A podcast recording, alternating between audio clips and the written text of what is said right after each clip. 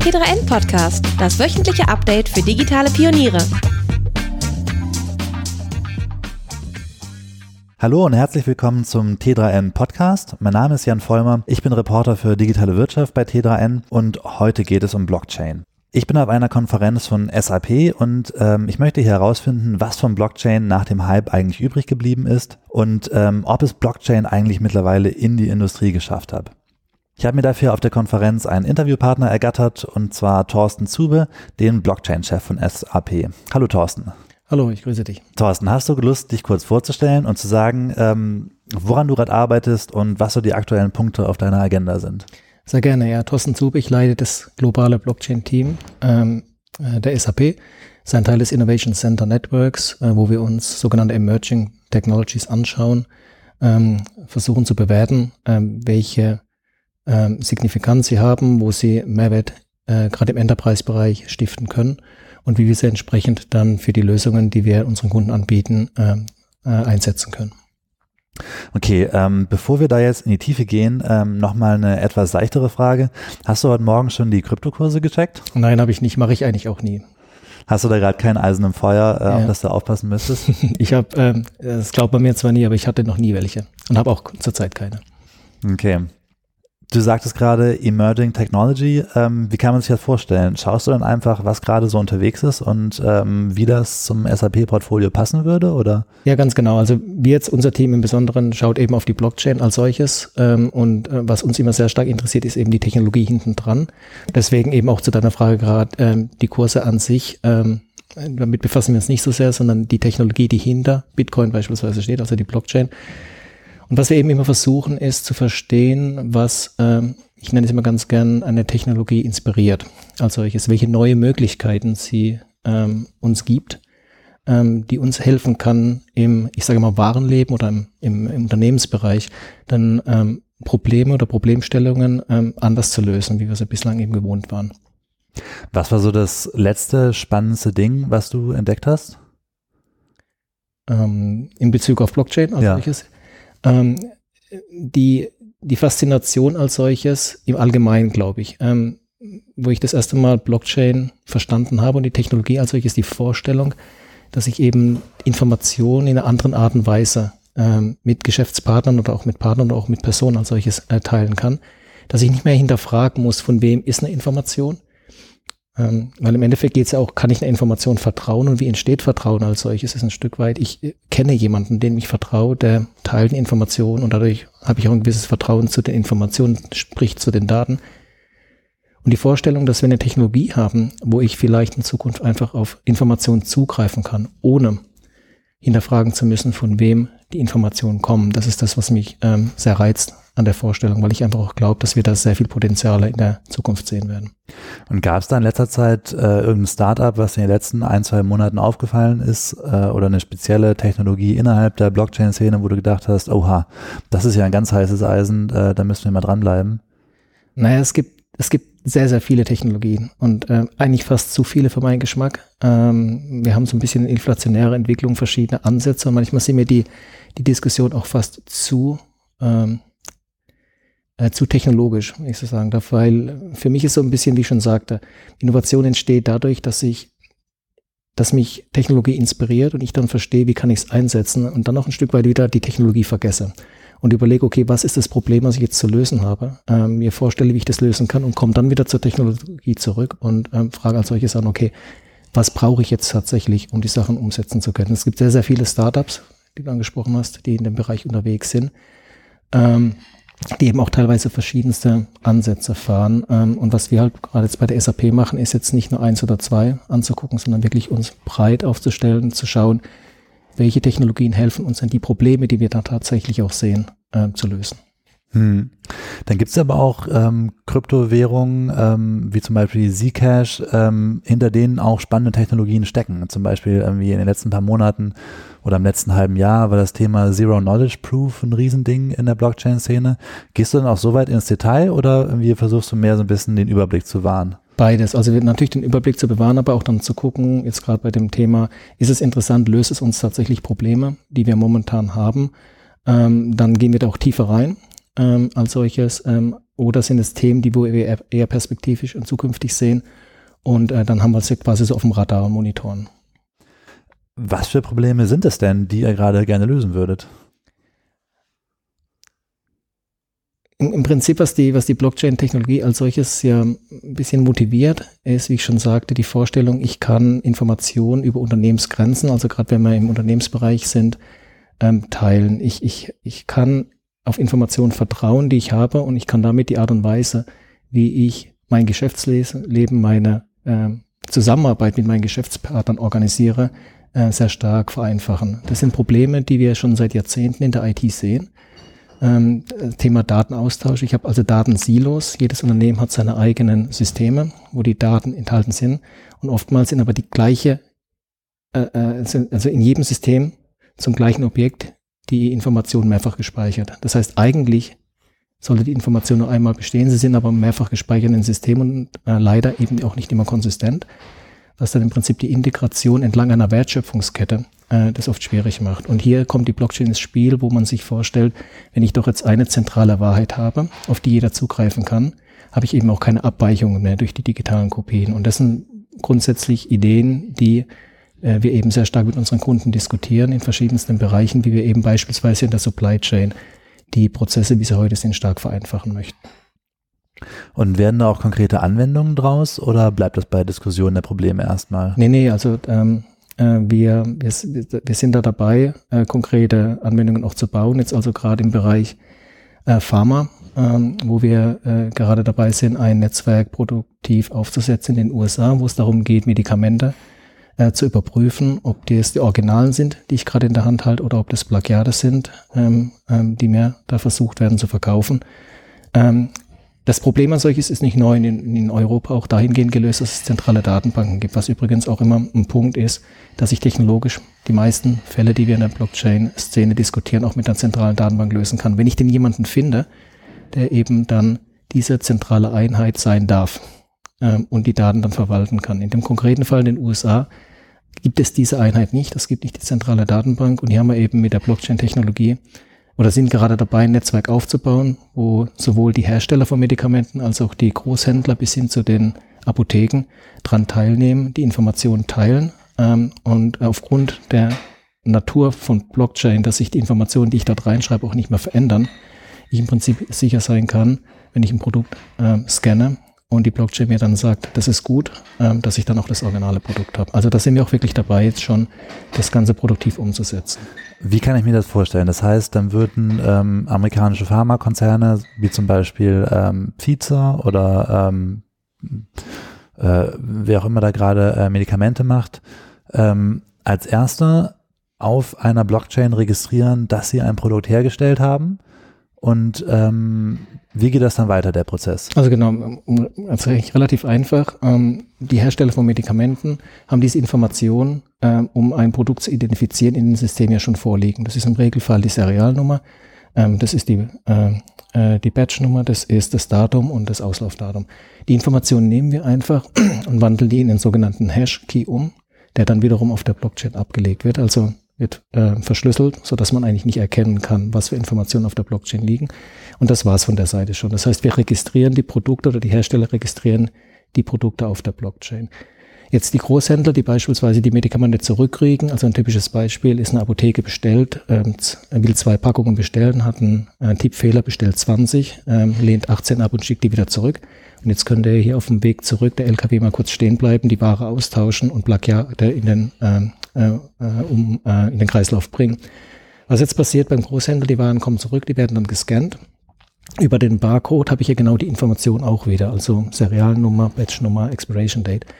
Und die gleiche Logik, die wir jetzt in dem äh, System des Herstellers haben, wenden wir jetzt hier auch bei dem Scanning-System an. Also wir bilden einen Hashkey und fragen dann die Blockchain, hey Blockchain, kennst du diesen? Und die Blockchain sagt, ja, den habe ich. Und den, dadurch, dass die Information auch nicht gelöscht werden kann, ist die als solches erstmal valide.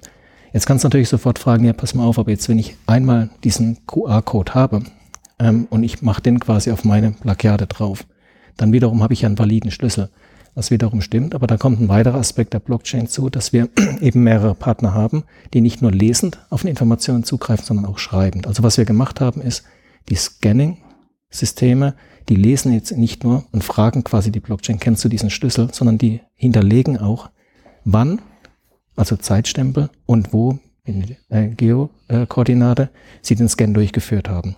Und dann kennst du vielleicht von den Kreditkarten, wenn du zu schnell reist, bist in verschiedenen Ländern, dann ist es ein auffälliges Pattern und dann kriegst du eine Warning. Und genauso machen wir das hier auch, dass wir vielleicht mit einem Smart Contract im Netzwerk direkt abprüfen. Sag mal, ist eigentlich jetzt nicht äh, plausibel, dass das gleiche Produkt jetzt mehrfach zurückgegeben wurde. Und dann können wir sehr schnell einschreiten und sagen, da ist was nicht in Ordnung. Dasselbe könnte man anscheinend auch mit einer Datenbank machen. Ganz genau. Aber nur eben, wenn alle Beteiligten sich da einig sind, dass sie es auch gerne auf der Datenbank hätten. Ganz korrekt. Also in, in, in den meisten Fällen ist es tatsächlich so, dass rein technologisch gesehen eine zentrale Datenbank immer der bessere ähm, äh, Ansatz ist. Ähm, aber wie du schon richtig sagtest, ist, es gibt Situationen, wo sich die Teilnehmer eines Geschäftsnetzwerkes eben nicht darauf einigen können, wer denn diese Datenbank hält. Weil es geht jetzt gerade auch in dem Fall um wichtige logistische Daten, die im Prinzip ja auch ein Stück weit Informationen darüber preisgeben, ähm, wer wie viel wo wie verkauft, beziehungsweise man hat auch, wie man so schön sagt, ähm, ein äh, Single Point of, ähm, of Failure. Ähm, das heißt, wo äh, gewisse Maßnahmen möglich sind, da eben anzugreifen. Manchmal ist es auch in der Erfahrung jetzt schon so ein bisschen psychologisches Problem. Ähm, möchte man die Daten jemand anderem geben oder nicht? Hm. Und in diesen Diskussionen kommt es einfach manchmal nicht zu einem Konsens.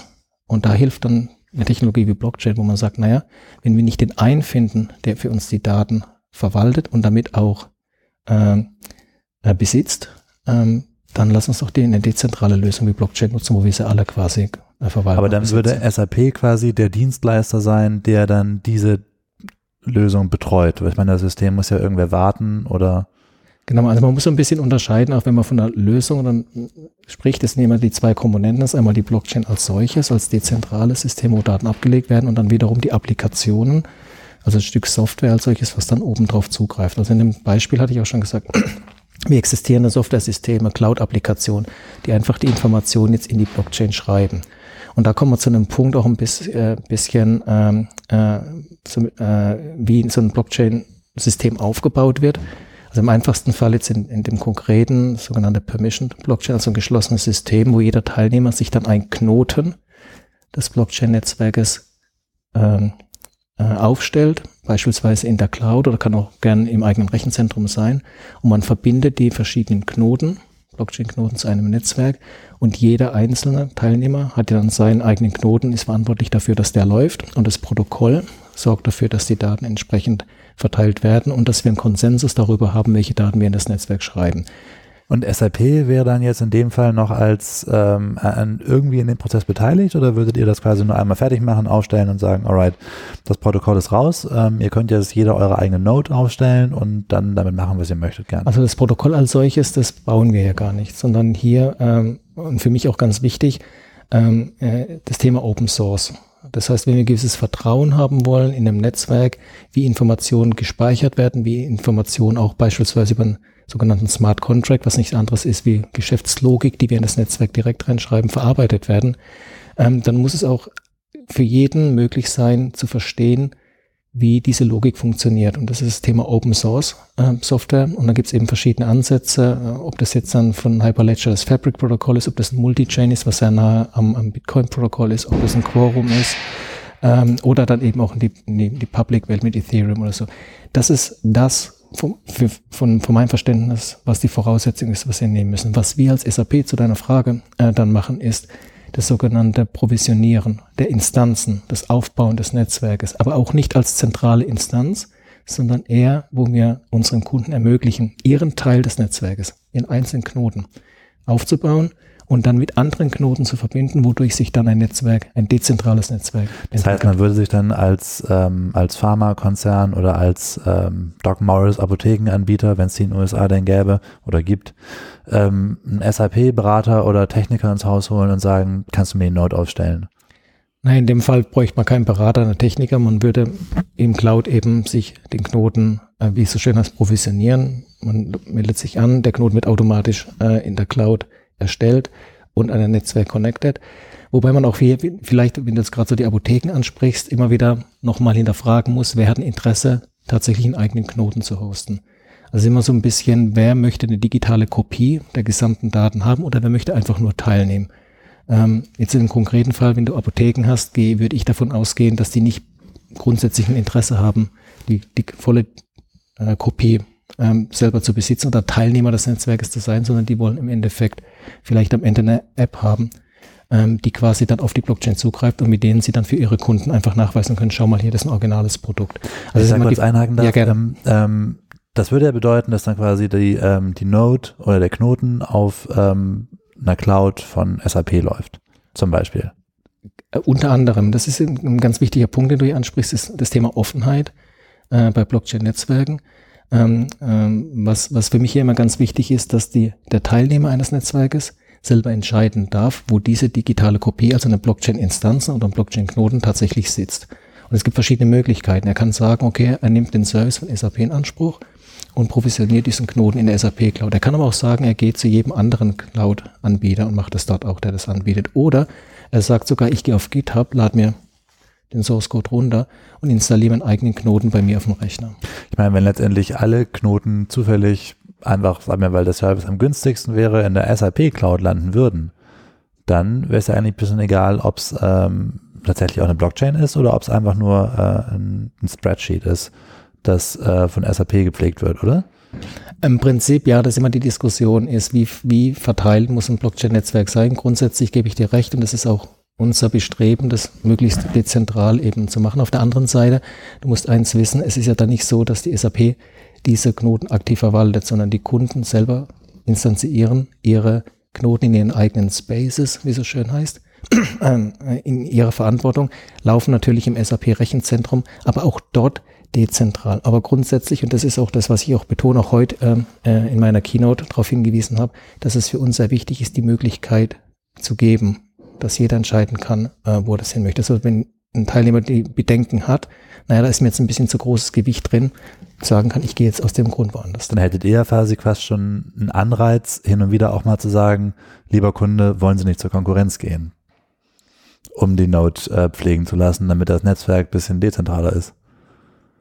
Äh, ist eine interessante Fragestellung, muss ich ehrlich sagen, habe ich so noch gar nicht drüber nachgedacht. Äh, aber im Endeffekt glaube ich dran, dass das sich so eine allgemeine Entwick äh, äh Verteilung geben wird. Also wir haben das an einem konkreten Fall jetzt mit GS1 und PwC, äh, wurde ja auch heute vorgestellt, ähm, äh, mal durchprobiert, wo wir einfach gesagt haben, wir hatten 25 bis 30 Unternehmen im Bereich Palettentausch. Ähm, und wollten eben dann neben dem eigentlichen Use Case auch so die, die Topologie eines Netzwerkes, Blockchain-Netzwerks mal austesten und haben dann einfach gesagt, also wir geben euch die Möglichkeit, ihr könnt den Service von der SAP als solches nutzen oder ihr könnt auch woanders hingehen oder ihr könnt auch, wie ich schon sagte, GitHub und macht das bei euch selber auf den.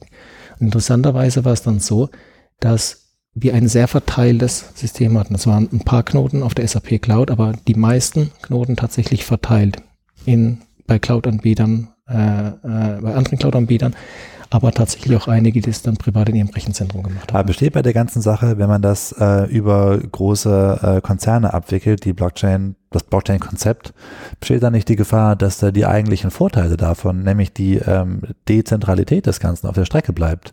Wenn ähm, jetzt einige wenige Player ähm, das äh, Geschäft quasi vorantreiben, ob das dann nur 25 oder 50 sind, dann ist es ja eigentlich schon eine Ecke entfernt von, äh, von dem Konzept, was Blockchain eigentlich mal äh, so, äh, so spannend gemacht hat und eben auch diese unglaublichen Vertrauenswerte geschaffen hat, nämlich dass es irgendwie, dass das kein Einzelner oder dass es sehr schwer zu manipulieren ist zumindest. Und dann wäre es ja wieder manipulierbar im weitesten Sinne, man müsste den Firmen vertrauen. Was du ansprichst, ist ein interessanter Punkt, ist an sich, für was steht die Blockchain und wo kommt die auch ursprünglich her? Im Prinzip volle Demokratisierung der Daten, eben ähm, keinerlei Zentralisierungen. Ähm, zu deiner Frage muss man ein bisschen differenzieren. Also es gibt, äh, wenn ich mir die Blockchain-Fälle angucke, die so bei mir auf dem Tisch landen, ich schaue mir die an, ähm, von den 100 Fällen, also 100 Prozent, dann sind dann vielleicht irgendwas um die 20 Prozent, wo ich sage, das sind echte Blockchain-Fälle. Das andere, das nenne ich mehr so Blockchain motiviert, wo jemand inspiriert wird aufgrund von der Möglichkeiten, die jetzt durch eine Blockchain-Technologie geschaffen werden, wie ich vielleicht gewisse Szenarien bei mir im Geschäftsleben vereinfachen kann. Das heißt nicht immer gleich, dass ich maximales Misstrauen habe und nach einer Möglichkeit suche, wie ich das dezentral demokratisiert abwickeln kann, wo ich wirklich keine großen Player mehr drin habe. Das ist vielleicht in den einzelnen Uses, äh, Use Cases oder Anwendungsfällen gar nicht mein Ziel, sondern ich suche nach einer Möglichkeit, wie ich vielleicht in einem begrenzten Ökosystem, also in meinem Ökosystem mit meinen Geschäftspartnern, wie ich da Daten einfacher verteilen kann. Und da ist es mir vielleicht auch gar nicht so wichtig in dem ersten Schritt, äh, dass ich das auf einer Technologie habe, wie Ethereum zum Beispiel und, und einer Public Blockchain, die halt eben voll demokratisiert die Daten äh, verifiziert, sondern ich sage, nee, das reicht mir, wenn ich das in meinem e-, kleinen Ökosystem machen kann. Und da ist es auch okay, wenn es auf drei, vier Datenzentren verteilt ist. Also es hängt auch wirklich ein bisschen davon ab, was sind meine Ziele und die Motivation, eine Blockchain-Technologie mhm. einzusetzen. Ein kurzer Hinweis zu unserem Sponsor. Du willst immer vielseitig informiert sein, hast aber keine Lust, zig Magazine zu abonnieren? Abhilfe schafft die Magazin Flatrate Readly. Über die App hast du unbegrenzten Zugriff auf 3500 Magazine, darunter sind auch internationale Angebote. Da nicht nur aktuelle, sondern auch ältere Ausgaben verfügbar sind, kannst du dein persönliches Archiv aufbauen. Wenn du Readly nutzt, musst du kein Papier mit dir rumschleppen. Und falls du offline lesen willst, kannst du die Magazine einfach herunterladen. Mit einem Abo liest du auf mehreren Geräten gleichzeitig und kannst individuelle Profile für bis zu fünf Leser anlegen. So versorgst du die ganze Familie mit Lesestoff. Readly kannst du aktuell als T3N Podcast-Hörer zwei Monate für 1,99 Euro testen. Klingt gut? Dann besuch readly.com slash T3N und erfahre mehr. Viel Spaß beim Weiterhören wünscht Readly. Kommt es denn oft vor, dass, äh, ähm, dass Leute zu euch kommen und sagen, wir, wir glauben, wir brauchen eine Blockchain-Lösung, baut uns bitte eine. Und ihr sagen müsst, ich glaube, ihr braucht keine Blockchain-Lösung, was ihr braucht, ist ein Spreadsheet. Ähm, es wird weniger. Also die Fälle, die du gerade beschreibst, die hatten wir gerade letztes Jahr sehr viele, ähm, wo wir, wo der Blockchain-Hype so ein bisschen am Höhepunkt war, wo man so das Gefühl hatte, die Leute waren verunsichert und dachten, da passiert irgendwas und ich muss jetzt unbedingt da rein. Also wir hatten tatsächlich Fälle, wo Kunden auf uns zukamen, sie wollen mit Blockchain machen. Wir haben uns das Problem angeguckt und haben gesagt, wir haben gute Nachrichten für euch. Ähm, wir lösen das so und so und ihr braucht sogar nicht mal die Blockchain dazu. Und der Kunde so reagiert, äh, okay, äh, wie ändern wir dann das Problem, dass ich eine Blockchain brauche? Also die Fälle so ein bisschen, ich, ich, ich muss unbedingt was mit der Technologie machen, die sehen wir eigentlich immer weniger. Also ein bisschen auch gerade den, den Hype wieder, den Hype-Cycle, wie es so schön heißt, widerspiegelt, ähm, wo die Qualität der Anfragen, die wir bekommen, wesentlich größer wird. Das heißt, die Unternehmen selber, man merkt, das haben sich mit der Thematik auseinandergesetzt. Und die, die dann auf uns zukommen, die haben dann auch verstanden, um was es geht und haben konkrete Ideen, äh, die wir vorantreiben. Also das ähm, ist nicht mehr ganz so, wie das vielleicht noch vor einem Jahr oder anderthalb Jahren waren. Ähm, es gibt ja Leute aus der Szene, die sagen, dass ähm, die Technologie äh, besser wird und mehr vorankommt, äh, je weniger Hype es gerade da gibt im Moment. Wie siehst du das? Ich sehe das ähnlich. Ähm, ich tue mir ein bisschen schwer zu sagen, schnell oder nicht. Ähm, ähm, aber was auf jeden Fall ist was wir halt merken, und ich habe das ja auch heute in meiner ganz zu Beginn gesagt, ähm, dass ich diesen diesen Abklingen des Hypes äh, für ein sehr gutes Signal empfinde. Warum? Die Diskussionen werden äh, neutraler. Äh, die Leute, die sich damit auseinandersetzen, haben Interesse an der Technologie und haben zum großen Teil auch verstanden, um was es geht und, ähm, und gehen mit einer Technologie neutraler um. Und, und das ist auch der Punkt für mich, wo ich sage, ähm, es bringt mir nichts, etwas voranzutreiben, nur der Technologie willen, sondern ich muss mich inspirieren lassen durch, durch mehrere Technologien, also nicht nur eine. Also wir haben den Fall ja mit Modum heute auch gehabt, äh, wo wir schon gesehen haben, die Kombination aus IoT, also Sensorik, plus einer Blockchain, plus Machine Learning, das macht dann Innovation tatsächlich aus. Und ähm, das Abklingen des Hypes hilft uns hier, konzentrierter und fokussierter an dem Thema zu arbeiten. Hm. Ist ähm, Blockchain für dich eine klassisch disruptive Technologie, die äh, alles umwerfen wird? Oder ähm, haben wir es hier eher mit einer Art Augmenting Technology zu tun, die, ähm, die ähm, vielleicht ähm, Anwendungen erweitert oder neue Funktionen einbaut, ohne die, äh, die, die anderen Modelle komplett umzuwerfen? Ein ganz klares sowohl als auch. Ähm, also ähm, den Fall, den ich vorhin schon ähm, erwähnt hatte mit den äh, Pharma-Case, also wo wir die Medikamente tracken, das ist für mich, also wir verändern den Prozess ja nicht. Äh, was wir machen, wir bilden ihn mit einer Technologie anders ab, wir sichern ihn ab. Der rein betriebswirtschaftliche Prozess ist genau der gleiche noch. Ähm, das heißt, das ist dann eher so der Bereich Augmenting, dass wir also die Technologie einsetzen, um die existierenden Prozesse ein Stück weit zu verbessern. Auf der anderen Seite, was wir ganz klar sehen, ist, wenn wir Blockchain in eins, zwei, drei, vier, fünf Jahren uns angucken, wo wir das sein können, mit dem, was sie heute verspricht und mit der Annahme, dass technologisch das Ganze in die Richtung geht, sehe ich schon dadurch, dass wir Daten teilen können, dass wir auf eine digitale Wahrheit zugreifen, gemeinsam zugreifen und nicht mehr die Datensilos haben, werden wir die Prozesse, wie wir miteinander, also wie Unternehmen auch miteinander äh, interagieren, werden wir sehr stark simplifizieren äh, und dadurch auch verändern. Und das hat dann schon einen sehr großen disruptiven Charakter. Also siehst du da schon wirklich eine große Veränderung in dem, wie Industrie funktioniert in 10 bis 15 Jahren mit Blockchain oder? Ich weiß nicht, ob ich es in 10 Jahren, ob wir es noch Blockchain nennen. Ich formuliere es mal so. Aber das, was mit Blockchain begonnen hat, was wir vielleicht über die Jahre dann DLT nennen werden, was wir oder vielleicht auch differenzieren oder vielleicht in fünf Jahren eine komplett neue Technologie haben, das wird man sehen. Ähm, aber das, was mit Blockchain beginnt, ähm, die, die Vorstellung als solches, ähm, Daten vertrauensvoll teilen zu können, anders damit umzugehen, das wird äh, mittel- bis langfristig ähm, die Welt, im Besonderen im, im Unternehmensumfeld, stark verändern. Siehst du da auch so klassische Veränderungen wie, ähm, ich meine, in der frühen Blockchain-Phase haben alle davon gesprochen, dass ähm, die Mittelsmänner, denen jetzt an den Kragen geht. Siehst du das oder glaubst du, dass es die Mittelsmänner werden ihren Mittelweg finden?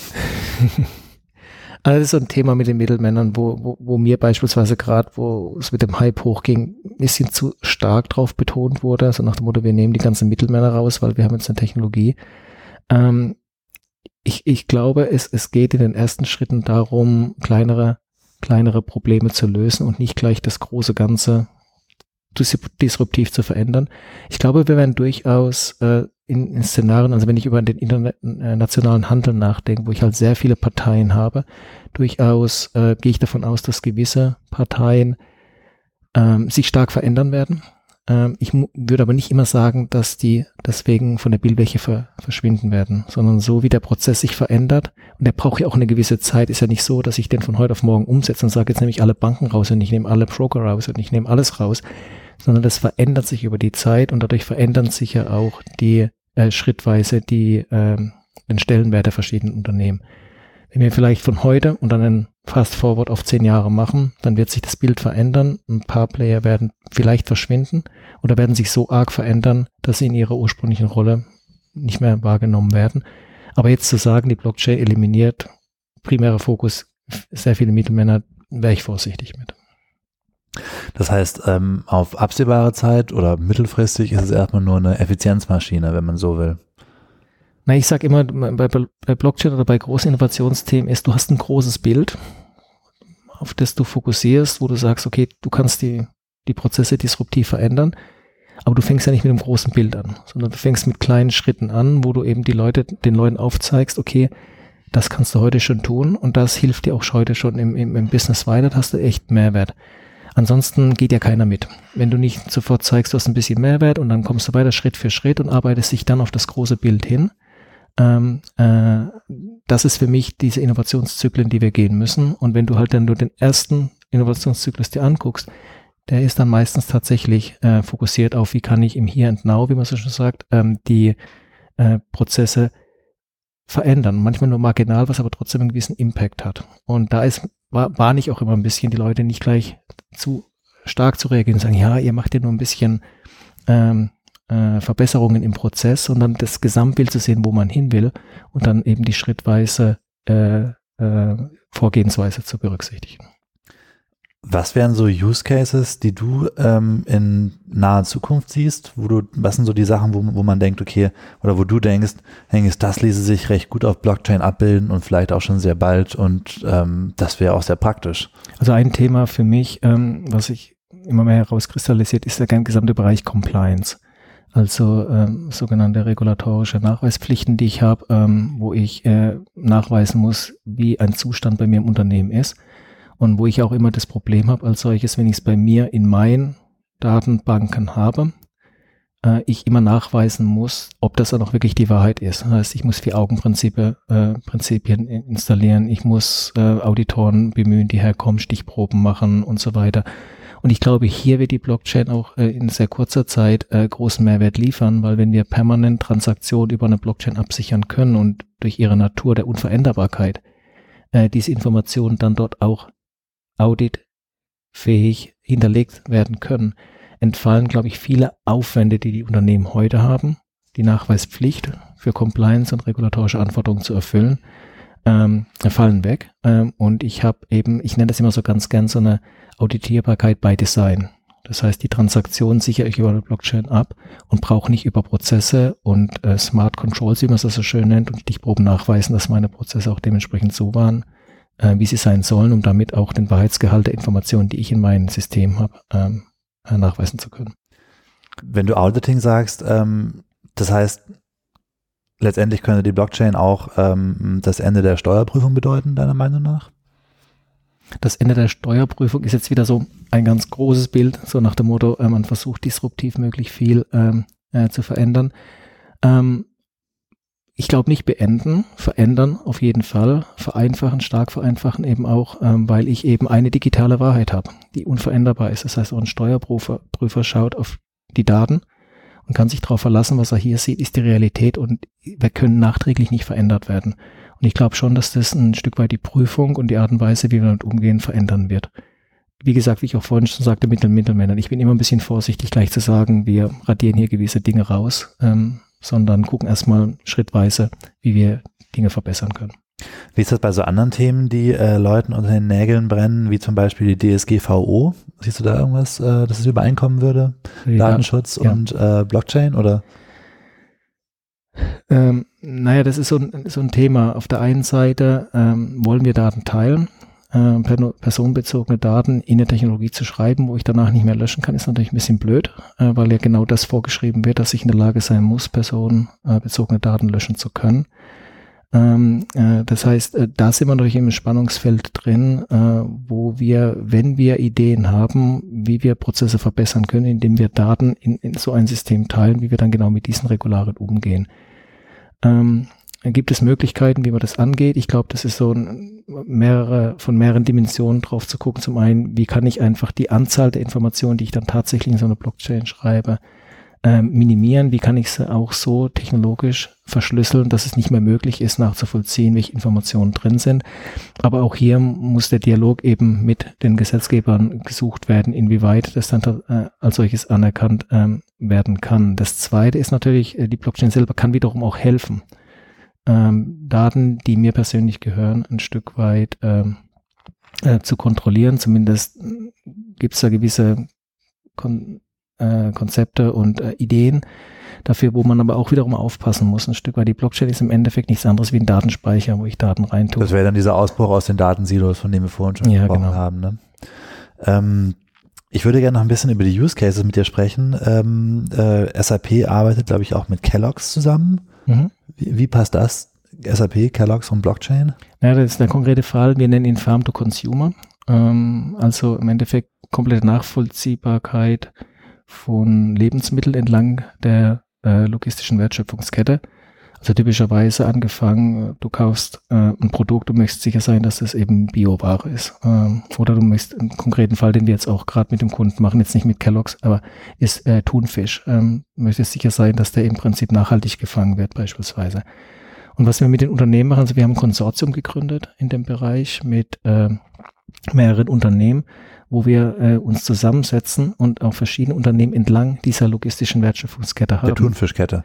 Nee, äh, also Thunfisch zum einen, das eine, das machen wir mit dem kleinen Unternehmen, jetzt was Kellogg's angesprochen, da geht es dann mhm. mehr entlang eigentlich allgemein der Lebensmittelkette. Und wo wir sagen, okay, jetzt hast du halt irgendwie die äh, auf einer äh, die, die, die Rohmaterialien, äh, Gemüse, äh, Obst, was auch immer. Und das wird ja eben weiterverarbeitet zu Lebensmitteln äh, wo du dann im konkreten Fall, was wir gemacht haben, eine Salatsauce, Caesar Salad, wo ein bisschen äh, Hühnerfleisch mit drin war, verschiedene Zutaten. Und am Ende wird das ja dann irgendwann im Supermarkt verkauft. Und jetzt hast du die Situation, jetzt ist irgendwas nicht in Ordnung damit, du musst das Ganze zurückrufen. Und äh, das ist momentan ein Riesenproblem, weil ein Unternehmen, das jetzt quasi verantwortlich ist für dieses Produkt, nicht weiß, wo die Ware gerade ist. Sie, was du weißt, ist, von wem hast du gekauft und wohin hast du verkauft. Und dann bricht aber meistens die Kette. Und was wir jetzt mit der Blockchain versuchen, ist, dass jedes Unternehmen gewisse Informationen, und ganz wichtig, nicht alle, also nur die gewissen Informationen, die notwendig sind, in die Blockchain schreibt und wir somit in der Lage sind, nachzuvollziehen, ähm, wenn ich jetzt eine Charge zurückrufen muss von der Salatsauce, in dem Fall ich genau weiß, in welchen Supermärkten ist es drin ohne zu wissen, welche Supermärkte das tatsächlich sind. Also ich sehe jetzt nur Supermarkt A, äh, äh, pseudonymisiert, hat noch fünf Pakete, Supermarkt B. Ich kann über die Blockchain sofort antriggern, dass bitte dieses Produkt aus den Regalen zu nehmen ist. Die äh, die, die Teilnehmer können das bestätigen, können sagen, habe ich gemacht. Und ich sehe im Prinzip, und das alles in Echtzeit, ich sehe halt sofort, okay, die und die und die Supermärkte nehmen die Sache aus dem Regal raus. Ich habe also keine Sorge, dass weitere Leute davon negativ betroffen sind, ohne dass ich sogar weiß, welche Supermärkte es als solches genau sind. Und einfach als auf einer normalen Datenbank wäre das nicht gegangen vorher? Das technisch auch hier wieder geht natürlich ohne Probleme. Die Frage, die erste Frage ist dann immer, wer, wer äh, hostet diese Datenbank? Ähm, und äh, in dem konkreten Fall ist das dann wiederum die Situation, jeder der Teilnehmer soll sie nicht haben, weil, wie ich ja schon betont habe, ich möchte wissen, welche Supermärkte haben meine Waren, aber ich sehe unter Umständen nicht, welche das sind, weil wiederum meine Kunden die Informationen mir aus irgendwelchen Gründen nicht weitergeben wollen. Hätte ich jetzt eine einzige Datenbank, dann hätte ich ja plötzlich einen Player, der ins, äh, entlang der gesamten logistischen Wertschöpfungskette alle Informationen hat und damit zu so einem Powerhouse wird, wo dann wiederum die Teilnehmer ähm, sagen, naja, das, da fühlen wir uns nicht so richtig wohl dabei. Äh, und daher kommt dann dieser, in dem Fall die Situation, sie können sich eben nicht darauf einigen, dass eine Partei all diese Daten in einer Datenbank hostet. Und genau hier hilft dir der dezentrale Aspekt der Blockchain wieder. Das heißt, was ihr da letztendlich anbieten wollt, ist eigentlich eher eine Form von Vertrauenssystem. So kann man das nennen im Endeffekt. Ja, es ist halt ein dezentraler Ansatz, wo, wo keiner eine gewisse Macht besitzt über das gesamte System, wo jeder die Informationen teilen kann, die er möchte und im Prinzip auch unter den Bedingungen, die in dem Konsortium in dem Fall festgelegt werden und wir dann einen gemeinsamen Konsensus, wie wir so schön immer sagen, ähm, darüber haben, wie wir Daten teilen und wie wir Daten dann auch verarbeiten in dem Netzwerk. Ist es eigentlich bei, ähm, bei den meisten Leuten, die gerade mit Blockchain arbeiten, ein ähnliches äh, Anwendungsfeld? Also ich meine, das ist ja mittlerweile ein sehr weites Feld geworden von Leuten, die mit Blockchain arbeiten. Das sind ähm, Banken, das sind Autobauer, das sind äh, Supermärkte, das sind Versicherungen, das ist äh, Pharma, die wir schon erwähnt haben. Das ist äh, unter anderem auch Nestle oder, ähm, oder Konzerne, die Energie produzieren. Haben die alle diese Supply Chain Issues äh, und Probleme, die sie gerne beheben möchten, oder sind das jeweils äh, eigene Probleme, die da angegangen werden mit einer ähnlichen Technologie? Also vielfältig. Äh, du hast jetzt auch schon gesagt, diesen großen Blumenstrauß von verschiedenen Industrien und solche, die sich mit der Thematik auseinandersetzen, wie in, in Versicherungen, die über Microinsurances nachdenken. Ähm, ähm, jeder hat so ein bisschen seine eigenen ähm, Problemfelder, die er äh, überlegt, wie man sie eben mit einem dezentralen Ansatz der Blockchain lösen kann. Was wir aber auch feststellen, ist, dass dadurch, dass wir eben jetzt eben nicht nur im Unternehmen selber nach einer Lösung suchen, sondern eigentlich entlang der Wertschöpfungskette verschiedene Unternehmen mit reinbeziehen, ähm, stellen wir schon fest, dass es eben nicht nur so eine klassische Industrie sagt, okay, die Banken kümmern sich jetzt darum, sondern dass mehrere Partner zusammenkommen und ein konkretes Problem lösen. Ähm, das heißt, ähm, im Endeffekt sehen wir auch so ein bisschen eine Vermischung zwischen den klassischen Industrien, wie wir sie heute haben, und ähm, äh, den ja, zukünftigen Clustern, kann man schon fast sagen. Wenn du jetzt meinst, äh, sagst Vermischung, meinst du dann sowas wie in der Autobranche die äh, Blockchain, das Blockchain Mobility Konsortium oder? Ja, ähm, vielleicht auch, ähm, ich, ich gebe dir mal ein anderes Beispiel, ist, ist im Bereich Schüttguttransport. Ähm, gibt es ähm, ähm, Broker, die quasi das, was auf dem Schiff, also Kohle, wird auf dem Schiff geladen, der fährt zum nächsten Hafen, wird wieder abgeladen und, und dann gibt's Broker, die das Ganze managen. Da wird eben jetzt gerade drüber nachgedacht, naja, wie kann ich denn das vereinfachen, indem ich die einzelnen die, die Auf- und Entladungen über die Blockchain. Ganz kurz, also, Schüttgut ist einmal sowas wie Sand oder Sand, Kohle, ne? ganz genau richtig. Und das, das Problem ist, ich kann nicht genau zuordnen, welches Stück Kohle gehört jetzt wem. Bei einer Palette weiß ich ja Serialnummer, das gehört mhm. dem, das lade ich ab und zu. Das heißt, es wird über Mengenabgleiche gemacht als solches. Mhm. Und äh, da versucht man jetzt sogar tatsächlich in dem Fall zu überlegen, ob das Ganze auch ohne Broker geht ähm, und wiederum die Broker jetzt drüber nachdenken. Naja, aber im Endeffekt ein Teil unseres Businesses ist ja nicht nur die die Verwaltung, was zu und abgeladen wird, sondern auch die Risikoübernahme. Jetzt, jetzt fällt ein bisschen was in Neckar rein ähm, und das muss ja jemand absichern. Und da Versicherungen jetzt plötzlich nachdenken, naja, das kann ich ja mit einer Mikroversicherung, könnte ich das theoretisch abwickeln. Also du siehst, es sind plötzlich neue Player, die dann in, in andere Prozesse reinkommen. Und das meine ich so ein bisschen mit Vermischung, dass wir äh, eben klassische ähm, Industrien eben werden jetzt vermischt mit neuen Playern aus anderen Industrien. Aber wäre es letztendlich, wenn man jetzt drüber nachdenkt und sagt, okay, es gibt ähm, in absehbarer Zeit, ähm, ich meine, ihr arbeitet ja gerade dran, ähm, ein, ein großes Blockchain-System für die amerikanische Pharmaindustrie, dann vielleicht noch ein Blockchain-System für die europäische Pharmaindustrie und ähm, die Energieunternehmen haben ihre Blockchain-Systeme hochgezogen oder ziehen ihre Blockchain-Systeme hoch und dann vielleicht noch die, ähm, die großen Lebensmittelketten und äh, Versorger. Ähm, würde es dann nicht fast schon mehr Sinn machen zu sagen, alright, wenn wir eh alle unsere eigenen äh, Blockchain-Systeme für jeweils eine Branche hochziehen, ähm, zu sagen, alright, dann arbeiten wir gleich auf einem großen System, an denen ja auch, ähm, also sowas wie Ethereum zum Beispiel. Naja, grundsätzlich theoretisch würde nichts dagegen sprechen, äh, wenn Ethereum als Technologie in all diesen Fällen genau die Anforderungen erfüllen würde. Was wir aber sehen, ist, dass verschiedene Technologien verschiedene Ansätze haben, Vor- und Nachteile. Und je nachdem, was ich lösen will, ich dann entsprechend andere äh, Aspekte habe. Also beispielsweise, wenn ich im Bereich äh, äh, Finanzen, private Transaktionen haben, ähm, austausche, dann möchte ich vielleicht nicht, dass das ganze Netzwerk Zugriff auf diese Transaktion hat, also sogenannte private Transaktion. Ähm, Corda beispielsweise ist hier ein Protokoll, was da sehr gut helfen kann oder Quorum, die gewisse Sachen haben. Das heißt, wir, wir haben die Situation, dass du eben verschiedene Technologien hast, die verschiedene Aspekte haben. Dadurch entwickeln sich jetzt eigene Netzwerke. Das ist an sich so. Es ist ja auch nicht jemand, der alles regelt. Ihr müsst jetzt alles auf, das, auf der einen Technologie bauen. Und was du hier ansprichst und was wir auch sehen, ist, die große Fragestellung ist, wie gehen wir eigentlich damit um, mit diesen verschiedenen Blockchain-Netzwerken, die sich jetzt entstehen, die technologisch inkompatibel sind? Wie wir jetzt die Interoperabilität zwischen diesen Netzwerken hinbekommen ist eine, eine, eine momentane äh, eine Fragestellung, die sehr viele Leute beschäftigen. Ich meine, kurzfristig gesehen gibt es natürlich ähm, Unternehmen wie zum Beispiel Polkadot, was du mit Sicherheit auch kennst, die die versuchen, verschiedene Blockchains miteinander abzumatchen und irgendwie kompatibel zu machen, was natürlich auch irgendwie von den Blockchains abhängt. Aber ähm, wenn man jetzt wirklich im, im Großen und Ganzen denkt und das, was, ohne mal die technischen äh, Begrenztheiten von Ethereum, wie zum Beispiel der Geschwindigkeit, gerade im Moment, die ja oft ein Problem ist, ähm, und die Skalierbarkeit, dann wäre es ja schon irgendwie ähm, auf lange Sicht wesentlich praktischer, dass äh, ähm, die Probleme halt in einem ähm, offenen System zu lösen, als äh, auf äh, als auf Corporate Blockchains auf lange Sicht. Ähm, ja, also äh, grundsätzlich, wenn wir über Blockchain reden, die Zukunft, meine persönliche Perspektive ist auch sogenannte Public Blockchains. Also im Endeffekt, wie du sagst, die, die Vision ist tatsächlich, wir haben private Transaktionen lassen, die über ein öffentliches Netzwerk quasi äh, bestätigen. Ähm, die Situation, wie sie sich heute darstellt, ist und ein Stück weit sind die privaten Blockchain-Netzwerke aus meiner Sicht so der erste Schritt dorthin. Ähm, was wir beispielsweise sehen ist, äh, wir haben Use Cases, äh, die machen sehr viel Sinn, die könnten wir theoretisch auch auf einer Public Chain bauen und jetzt mal, wie du schon sagtest, mal unabhängig ähm, davon der technischen Limitation.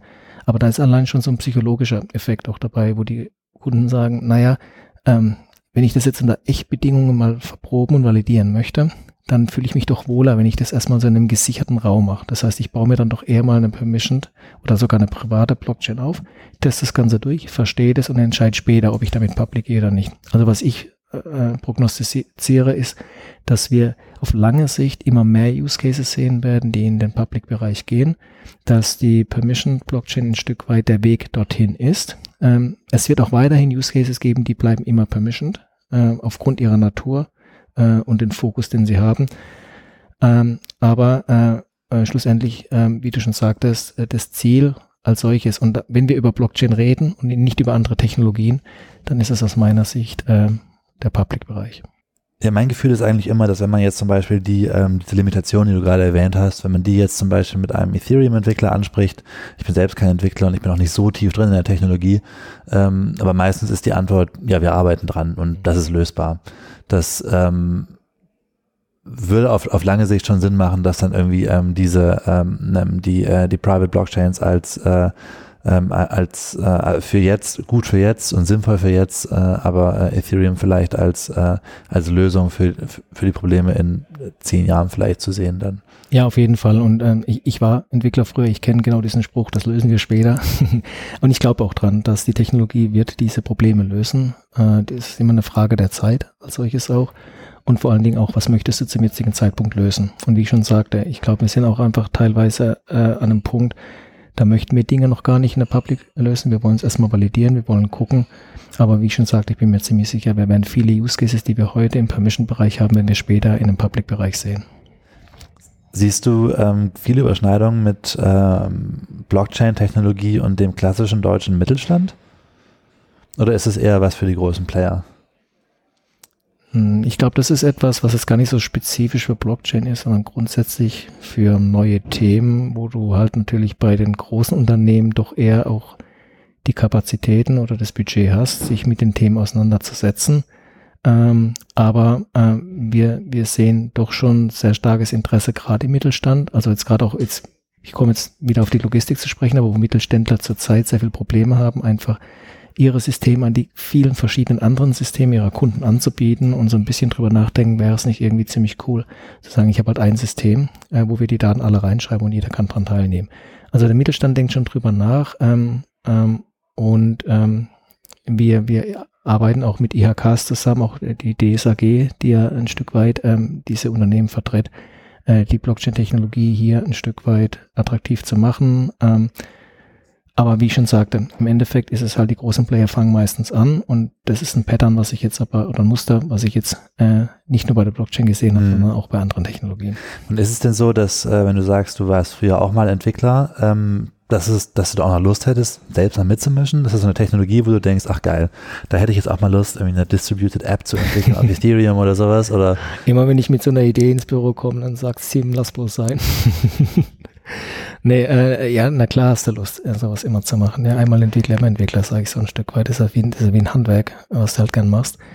Ähm, ich komme leider nicht dazu. Also ich habe halt teilweise wirklich so, wo ich dann heimfliegen dachte, boah, jetzt setze ich mir mal ein paar Tage hin und, und baue mir mal selber was zusammen. Ähm, aber zeitlich klappt das einfach nicht. Okay. ähm, jetzt quasi noch zu, äh, zu meiner letzten Frage. Ähm, wenn du dir Blockchain in der Wirtschaft und in der Industrie äh, in zehn Jahren vorstellst, kannst du das möglichst konkret formulieren? Ob, hast du da ein bestimmtes Bild im Kopf, was das sein könnte, äh, was dich besonders freuen würde, wenn, das, wenn du das sähst? Was mich besonders freuen würde. Ähm, ist eine spannende Frage. Also was mich besonders freuen würde, wäre tatsächlich, wenn wir es schaffen würden, ähm, und wie ich schon sagte, ob wir es dann später Blockchain nennen oder DLT oder anders, ähm, wäre mir dann eigentlich fast egal. Aber was ich wirklich sehen würde, dass wir es schaffen, innerhalb der zehn Jahre die Geschäftsprozesse massiv, also wirklich fundamental zu vereinfachen, indem wir eben nicht mehr so digitalisieren, wie wir das die ganzen Jahre gemacht haben, indem wir uns die analoge Welt angucken und eins zu eins in die, der digitalen abbilden und dann solche Dinge wie ein Lieferschein, der an sich nur in der analogen Welt eine Bestätigung ist, dass eine Ware beispielsweise abgegeben wurde, dass wir diese Objekte in der digitalen Welt gar nicht mehr sehen. Weil wir eben die Lieferung oder das, die Ware selber als Identität in vielleicht einem Blockchain-System oder wie auch immer das System sieht, vorhalten können, jeder direkten Zugriff drauf hat, jeder das Vertrauen hat, dass der Status dieser Ware akzeptiert ist, dass der Besitz übertragen wird und ich dann im Prinzip anstelle des Erstellen eines Lieferscheines nur noch einen Statuswechsel habe und sage, okay, übergeben. Dass sich quasi dann die, ähm, die digitale Welt so ein bisschen von den ähm, Gesetzmäßigkeiten der analogen Wirtschaftswelt löst und äh, quasi ihre eigenen Möglichkeiten ausschöpft. Genau, also was mich wirklich freuen würde, ist, dass wir ähm, anders digitalisieren. Also dass wir, wenn du die klassische Systemanalyse die anguckst, wie du heute Software baust, dass wir das in zehn Jahren anders machen werden. Okay, super. Äh, gut, dann wissen wir jetzt auch, SAP will den Lieferschein abschaffen. und ähm, äh, ja, dann äh, bedanke ich mich für das Gespräch. Ich fand es sehr spannend und äh, ich hoffe, du auch. Sehr gerne, hat sehr viel Spaß gemacht. Ich danke dir.